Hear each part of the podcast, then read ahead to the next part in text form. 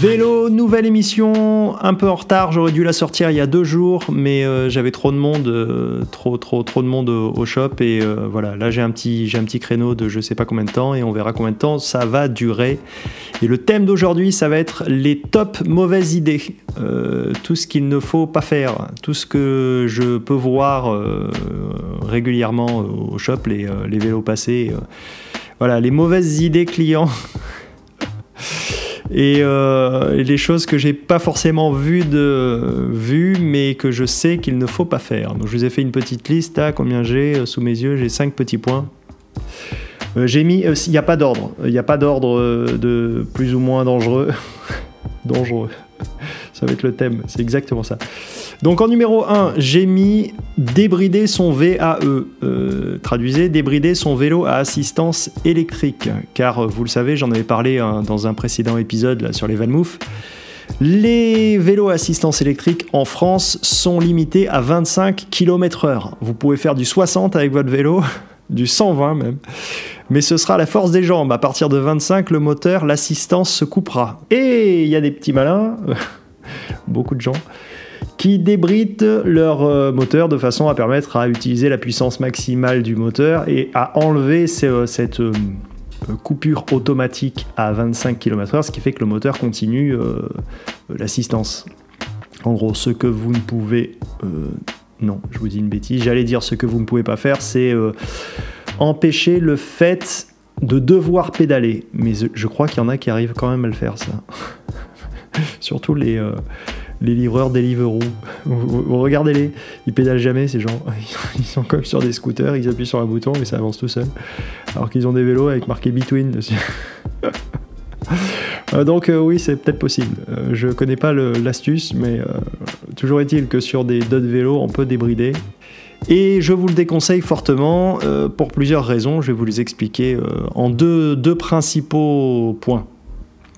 Euh, la première, ça concerne la partie cycle de votre vélo qui euh, n'a pas forcément été prévue pour aller au-delà de 25 km/h. Euh, alors oui, au-delà, évidemment, euh, 30-35, on va dire, c'est presque négligeable, c'est ok d'y aller.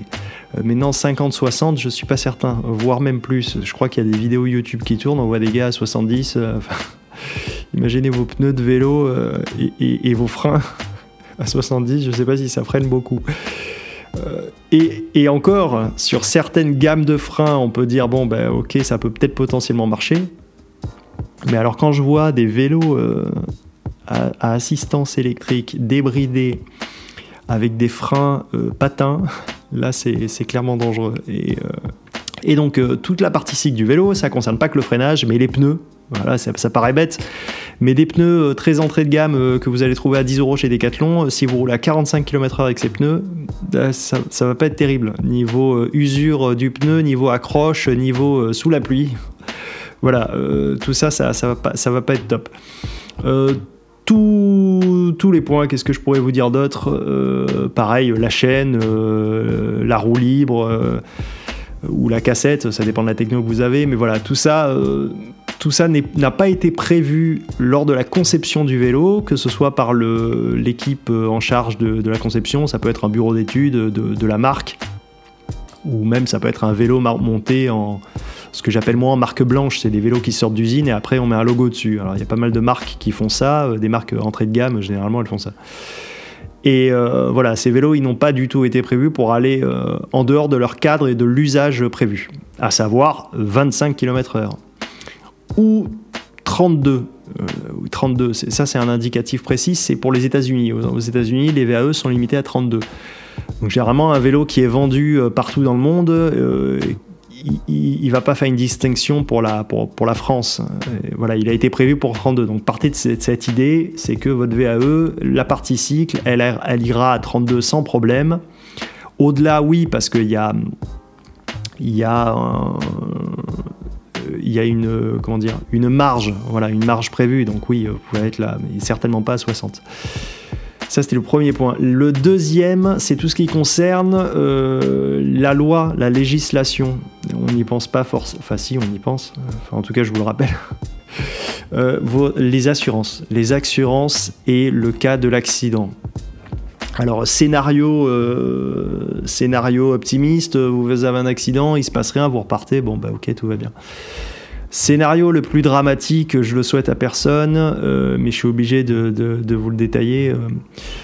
Vous avez votre vélo débridé, vous avez un accident et il y a du corporel. Euh, imaginez euh, renverser quelqu'un et euh, cette même personne se retrouve handicapée, voire pire, décède pour X raison. Et, là, personne ne vous assurera parce que votre assurance, si vous en avez une, la première chose qu'ils vont regarder, il va y avoir, va y avoir la police qui arrive et ils vont regarder le vélo, ils vont voir direct qu'il a été trafiqué. Et euh, là, votre assurance, elle ne, prendra pas en compte. Personne ne prendra en compte et vous risquez de payer euh, longtemps. Et pas que vous. Euh, voilà, tout ça pour euh, gagner. euh, alors, je sais pas combien de temps. euh, Pour les Deliveroo, je prends cet exemple parce que oui, ils bossent euh, toute la journée, ils font 80 bornes par jour en moyenne, un Deliveroo. Mais quelqu'un qui ferait, enfin même, si, euh, je dis un mais, mais non, je le conseille même, je conseille à personne de débrider son VAE, même les Deliveroo. Mais admettons que vous, vous soyez pas euh, livreur, euh, que ce soit votre un usage loisir de votre vélo, vous l'utilisez, ou même en vélo taf, vous l'utilisez deux fois par jour, vous faites en moyenne euh, 15 km par jour, bah voilà, vous avez gagné. Euh, 1 minute 30 sur votre itinéraire, je ne sais pas si ça en vaut la chandelle. En tout cas, vous, réfléchirez au, concept. Voilà, ça c'est le, le premier, pas chapitre, si chapitre, point, parce que j'ai fait deux points dans le point. Enfin, première mauvaise idée, débrider son VAE. La deuxième mauvaise idée, ça je le vois, euh, ça je les vois deux fois, je l'ai eu, transformer son vieux vélo euh, vintage en fixie. Il y a eu la mode des, des fixies, alors c'est un peu retombé, mais il y a, ah, quand je pourrais le dater ça, je sais pas, 10 ans, un poil moins de 10 ans, euh, il y a eu une explosion du fixie, tout le monde roulait en fixie. Tous les mecs qui faisaient, tous les gars qui faisaient, pardon, du BMX, après, euh, quand ils avaient arrêté le BMX, ils se dit tiens, je vais me mettre au fixie, c'est marrant, euh, pour me déplacer. euh, ça me rappelle le, vélo ultra épuré, ultra simple qui était mon BMX. Je sais parce que j'ai fait du BMX et par contre, j'ai pas je me suis pas mis au fixie, mais j'avais plein de potes qui s'y étaient mis. Et donc cette mode elle est un peu retombée, mais il n'empêche qu'il y a beaucoup encore de, de ici dans Bordeaux. Alors je sais pas ailleurs, vous me direz dans les commentaires Spotify. Euh, voilà, donc il y a une tendance fixie euh, qui est, retombée, mais qui est toujours là. Et euh, je vois beaucoup de vélos vintage type vieux Peugeot de route qui ont été tout, désossés, épurés. On a enlevé le dérailleur, on a enlevé les freins, on a tout viré. On a mis une roue flip-flop. et on en a fait un fixie. Alors, qu'est-ce qu'une roue flip-flop? Petite, petite parenthèse. Une roue flip-flop, c'est une roue euh, qui a deux pas de vis à droite et à gauche euh, du moyeu afin de visser, afin de visser euh, un pignon fixe et de l'autre côté une roue libre, ce qui fait qu'on on a le choix, soit l'un soit l'autre. On retourne la roue et d'un côté on a un pignon fixe, donc un fixie, et de l'autre on a une roue libre monovitesse, donc ça en fait un single speed. Voilà, pour la petite parenthèse, le tuto, l'explication. Euh, D'ailleurs, ça me fait penser que je vous prépare une émission euh, que je vais appeler C'est quoi ça? Avec des, euh, des, petits, des petits points d'interrogation pour avoir des petits, des petits détails. Euh, bref, j'y viendrai plus tard dans, un autre, dans une autre émission, dans un podca- podcast. Pardon. Je reviens au vélo vintage transformé en fixie. Pourquoi il ne faut pas le faire? Un peu le même raisonnement que le VAE, c'est que le, le cadre, je, fixe le cadre, spécialement le cadre, il n'a il a pas été prévu euh, euh, pour encaisser autant de contraintes, à savoir les contraintes de freinage. Parce que quand vous avez un fixie, vous êtes en freinage musculaire, euh, et donc ça exerce une force opposée à la force de transmission classique. Ce pourquoi le cadre il est fait. Et dans le cas du fixie, euh, même quand on ne freine pas, on exerce une pression permanente sur le pédalier, puisque les pédales, euh, puisque la chaîne, la transmission on va dire, est, fixe en permanence, votre pignon il tourne en permanence, si vous êtes dans une descente, Vous ne pouvez pas euh, arrêter de pédaler euh, comme une roue libre et euh, vos manivelles de votre pédalier restent statiques. Non, ça pédale en permanence. Donc du coup, vous, vous, vous opposez, vous, vous exercez voilà, une pression permanente sur les manivelles. Et ça, ça, crée des contraintes sur le cadre. Et si vous, vous regarderez, bon là je ne peux pas vous mettre d'image en audio, mais vous regarderez euh, les bases et les haubans, j'avais déjà expliqué, mais je, vais redire, vous écoutez pas forcément tous les épisodes, c'est logique. Euh, les bases et les haubans, c'est les petits tubes qui tiennent votre roue arrière. Les bases, c'est ceux qui sont à euh, l'horizontale, et les, et les tubes obliques, c'est les haubans. Et ces tubes, sur les vieux vélos de route, ils sont très fins. Parce qu'à l'époque, les vélos étaient en acier. Oui, il n'y avait pas encore de cadre aluminium. Euh, je parle vraiment des vélos des années 60-70. Euh, hein. euh, il y avait peut-être des tubes aluminium sur des vélos un peu rares. Enfin, on va dire 90% des vélos dont je parle, 99%, ça va être des, vélos en acier. Et pour alléger, ben, les tubes étaient juste fins en fait. Et sur les Peugeot, les Peugeot de route, c'est très clairement le cas. On a des tubes très fins en base au banc, en base au banc, pardon. Et du coup, en contrainte fixie où on accélère et on, freine toujours, euh, bah, toujours euh, enfin en permanence, mais il y a une pression euh, exercée sur la chaîne qui fait que le cadre il aura tendance à se plier un petit peu comme un, bah, se plier comme un accordéon côté de la chaîne. Du côté de la chaîne, la roue arrière c'est difficile à expliquer en audio, mais la roue arrière, elle aura tendance à vouloir se rapprocher euh, du, boîtier de pédalier. Comme si vous, vous tendiez la chaîne au maximum et votre vélo il va se plier entre le pédalier et la roue arrière. Et eh ben c'est ça.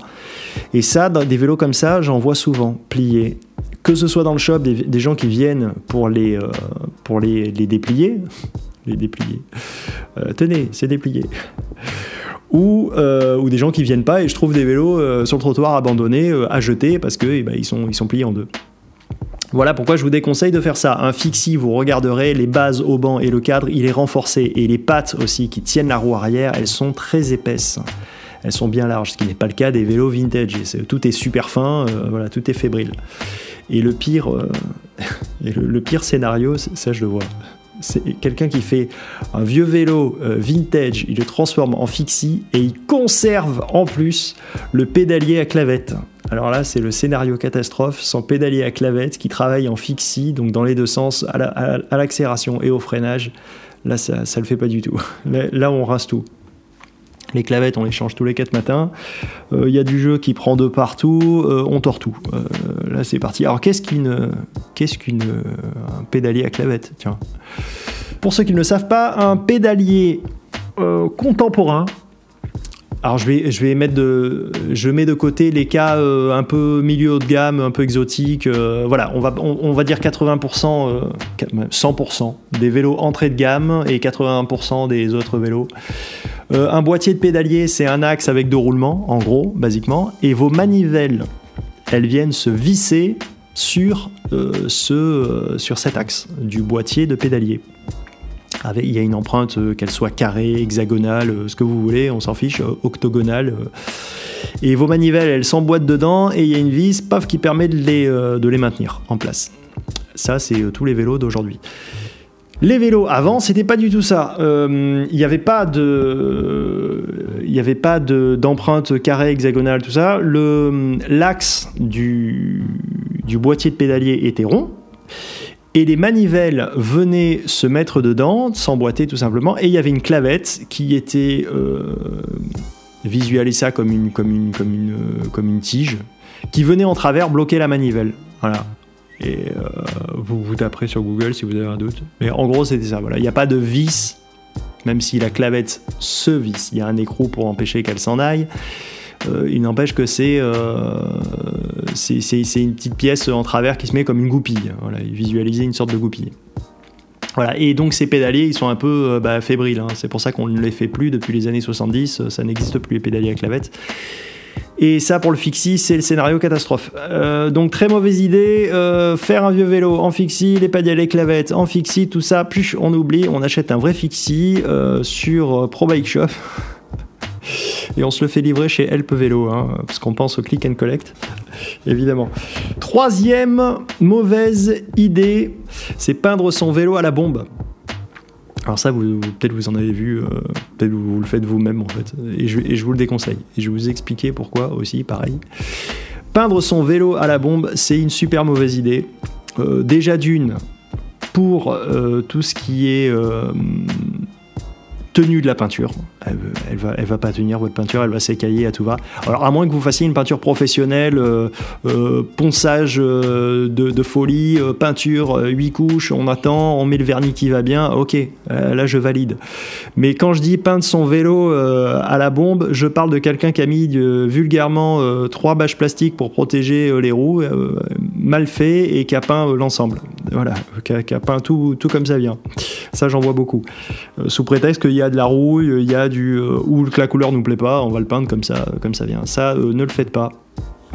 Parce que votre peinture, elle va aller taper tous les éléments qui ne doivent pas être peints et tout ce qui peut euh, bah, gêner au fonctionnement du vélo. Par exemple, les jantes. Voilà, les jantes, si vous peignez la zone, toute la bande de freinage, si vous avez des freins à patins, que votre jante elle est peinte, c'est une super mauvaise idée. Vous aurez beau régler vos patins comme vous voudrez, ça freinera jamais et ça, et ça, ça fera du bruit.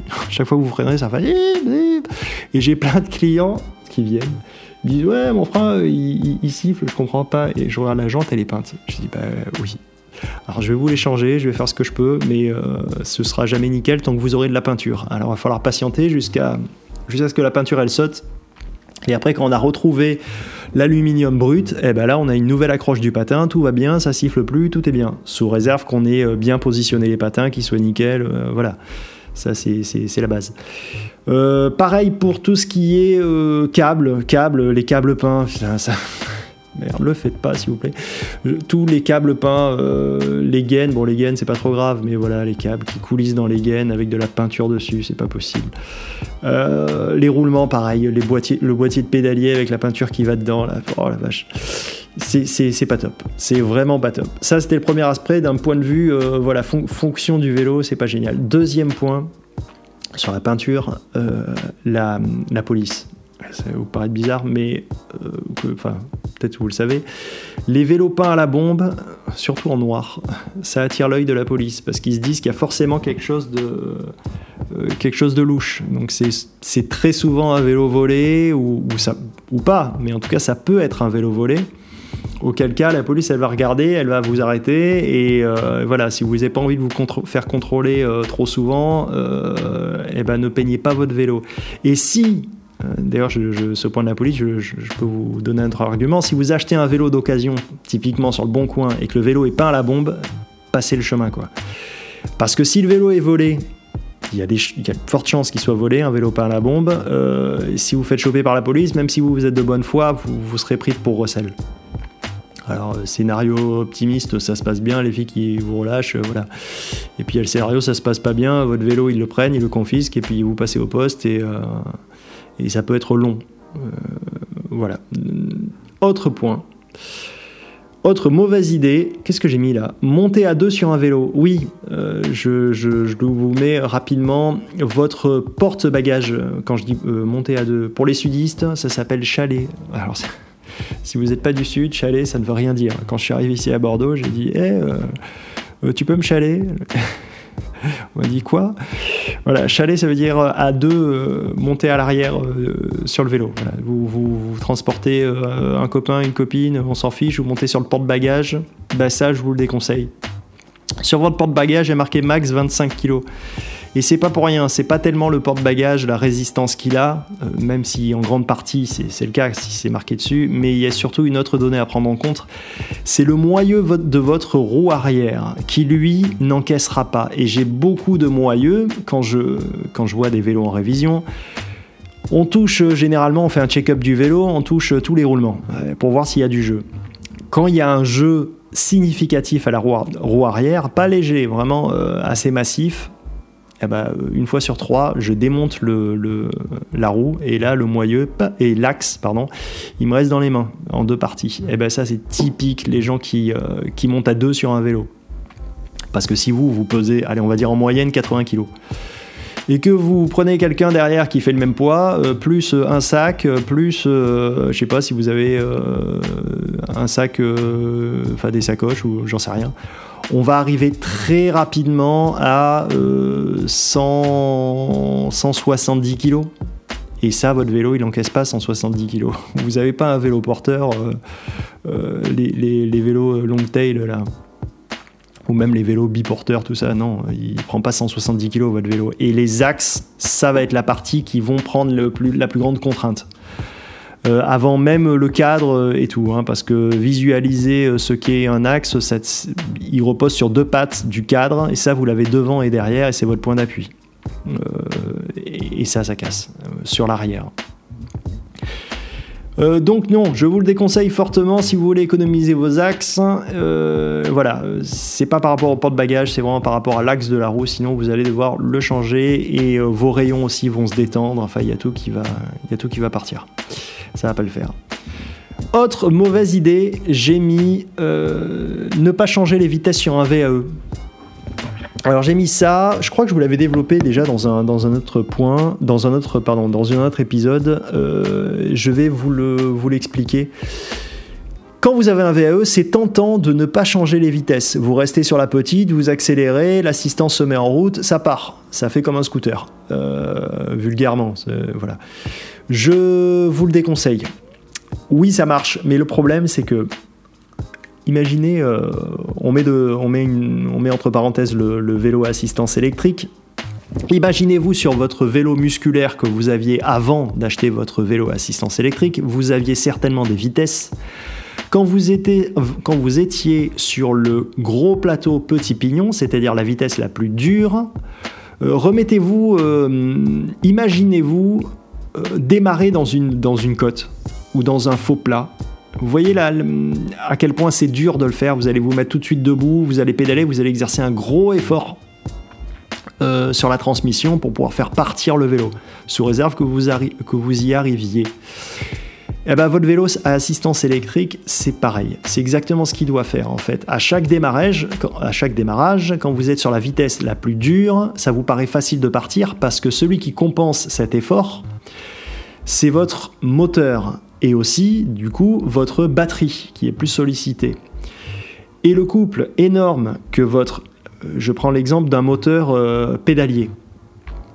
Le couple qui est envoyé est assez euh, enfin, énorme en fait, et élevé, et celui-là il va impacter directement votre chaîne et votre cassette. Il va y avoir un couple et, et il va y avoir un gros couple pardon qui va se délivrer sur la roue arrière.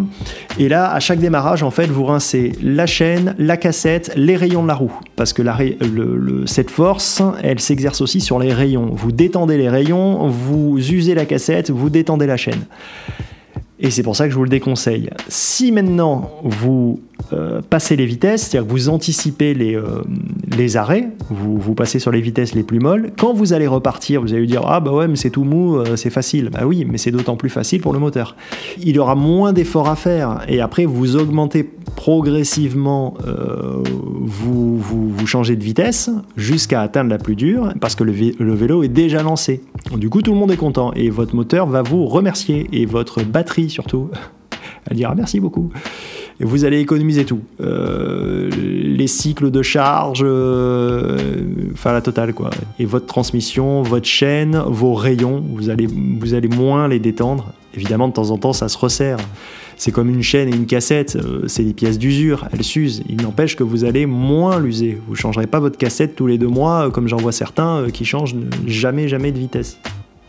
Surtout s'ils sont chargés. Euh, le, cas de figure catastrophe, c'est celui qui a le vélo cargo.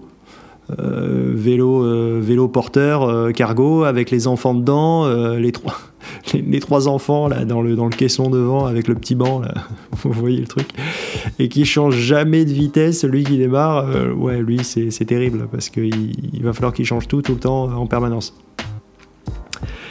Donc voilà, ça c'est, ça me semble pertinent, euh, ça me semblait pertinent de vous, de vous partager cette notion de changement de vitesse. Comme sur votre voiture, vous démarrez pas euh, en cinquième quand vous êtes arrêté, euh, même si vous ne faites pas de la voiture parce que vous écoutez des podcasts de vélo, mais pour ceux qui en font, voilà, vous, vous démarrez en première, c'est mieux. Votre embrayage est content. Bon, mais là c'est pareil.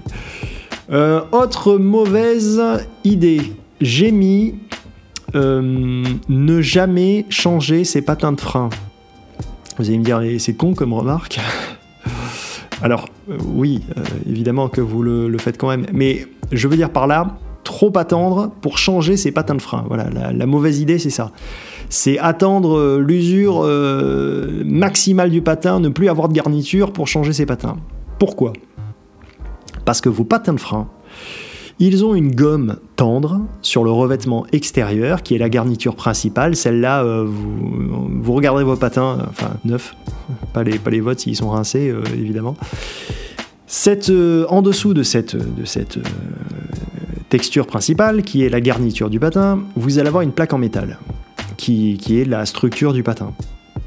Et quand vous n'avez plus de garniture du patin, à force de freiner, forcément, la garniture s'en va, elle reste sur la jante, vois, enfin, elle s'en va, et que vous atteignez cette plaque en métal, ce qui va se passer, c'est que en freinant, le métal du patin va toucher la jante en aluminium et il va commencer à la poncer, à la, à la poncer fortement, à la scier même. Sachant que, même sans attendre ce degré, votre patin, en permanence, il use la jante. La jante est aussi une pièce d'usure, à plus long terme, mais ça en est quand même une. Euh, vos patins, vous les changez, euh, on va dire, en vélo taf. Euh, vous avez droit à deux paires par an, à peu près. Si vous utilisez votre vélo tous les jours, sur 10-15 km par jour, vous faites deux paires de patins par an. Et votre jante, à force d'être en contact avec un patin, à chaque fois le patin il va poncer un peu la jante. Très légèrement, il n'empêche que ces petites particules d'aluminium qui partent font que la jante elle s'amincit. C'est pour ça que vous avez un témoin d'usure aussi sur la jante. Vous regarderez votre vélo, vous passerez euh, le doigt là sur la zone de freinage, vous allez remarquer un petit liseré. Et ce petit liseré, c'est un témoin d'usure. Quand, vous ne le sentez plus, ce petit liseré, euh, c'est que votre jante, il est temps de la changer. Et donc je reviens à notre petit patin tout usé. Quand il n'y a plus de garniture, vous allez user la jante beaucoup, beaucoup, beaucoup plus vite, mais à une vitesse grand V. Le bon repère pour vous, si vous voyez pas de quoi je parle, si jamais vos freins font du bruit, mais un bruit euh, insupportable, hein. si vous freinez, ça fait du fer contre fer, vous voyez le, son du fer contre fer quoi. Eh ben, c'est là que vous, c'est que vous y êtes depuis peut-être longtemps. Donc là, euh, arrêtez-vous tout de suite de freiner, ne pédalez plus, garez votre vélo et euh, changez de patin et euh, moi je pense de, jante aussi. Alors pourquoi changer de jante? Pourquoi c'est dangereux? C'est là que je développe le principal point. C'est que votre jante, le fond de, de la jante, ça ressemble à un profilé en U finalement. Votre pneu, votre pneu, il est tenu à l'intérieur de la jante. Euh, toujours très compliqué en audio de l'expliquer, mais euh, vous, visualisez le truc, je pense. Donc votre pneu, il est tenu dans la jante, et votre jante, les parois, la zone de freinage, ça ne reste que des petites parois en aluminium. Quand elles seront complètement usées, euh, sur un endroit, elle va s'ouvrir, la jante. Elle va se, décoller. Le, patin qui crée un frottement à un endroit précis, comme le petit liseré que je vous ai expliqué, il va créer une sorte de tranchée. Et là, votre jante, elle va s'ouvrir. Alors le scénario le, petit- le plus optimiste, je l'ai déjà vu, c'est par exemple, vous êtes à l'arrêt, euh, vous êtes chez vous, et puis vous entendez, paf, comme s'il y avait une petite explosion. Eh ben c'est la jante est arrivée à un point où elle est trop fine, il n'y a, plus de matière, elle ne tient plus, et sous la pression du pneu, elle a tout simplement euh, fait sauter le cercle. Et là, vous voyez votre cercle à un endroit, il s'est arraché. Ça, c'est le, le cas le plus, euh, le plus sympa. Vous étiez pas sur le vélo, tout s'est bien passé. Mais non, il y a le cas euh, dramatique. Attention, ça va être horrible. vous roulez, euh, vous roulez, vous freinez, et là vous êtes arrivé au point de rupture, la jante s'ouvre, donc pareil que le, même, le même scénario que tout à l'heure, sauf que comme c'est en roulant, et c'est sur la jante arrière, on va dire, euh, là le cercle s'ouvre, il sort, et là ça peut être une écharde d'aluminium, enfin une écharde, tout le cercle aluminium qui vous rentre dans la jambe. Parce que regardez euh, votre jante arrière dans le sens de rotation, donc vers l'avant, imaginez-la s'ouvrir et votre, votre jambe en train de pédaler qui passe juste à côté. Je vous laisse imaginer le concept. ça, peut être, ça peut faire mal, je pense. Dans l'histoire du, dans l'histoire du cycle, il y en a, il y en a quelques-uns qui, qui l'ont pris. Donc voilà, euh, si vous entendez crier vos freins, euh, alertez-vous, euh, regardez bien avec, avec votre lampe torche du téléphone portable. Chaque chaque, vous secouez et vous regardez ce qu'il en est. Si vous voyez du métal sur le patin, c'est pas bon, arrêtez tout de suite. Ça, c'est euh, toutes, les, mauvaises idées. Voilà où on en est euh, aujourd'hui. Je pense que j'en ferai plusieurs des épisodes comme ça, là, des top, euh, top bonnes idées. Tiens, je, le ferai, prochainement. Et top mauvaises idées, partie 2, partie 3. je vais en faire plusieurs comme ça. Au fur et à mesure que je vois des cas d'école, je, les note et, et, je vous le dis. et je vous le dis, je vous les partage. C'est des bonnes, c'est des bonnes, des bonnes mauvaises idées. Voilà, c'est tout pour moi. Euh, passez une bonne soirée. Euh, bon, euh, bon, bon, bon, bon, bon, bon, bon, bon. Qu'est-ce que je pourrais vous souhaiter, moi Parce que là, il n'y a pas eu Colanta avant-hier. C'est, l'enfer. Donc, bah, bon top chef qui n'a pas commencé. Calmez-vous, calmez-vous. Et allez, bonne soirée. À bientôt. Bye.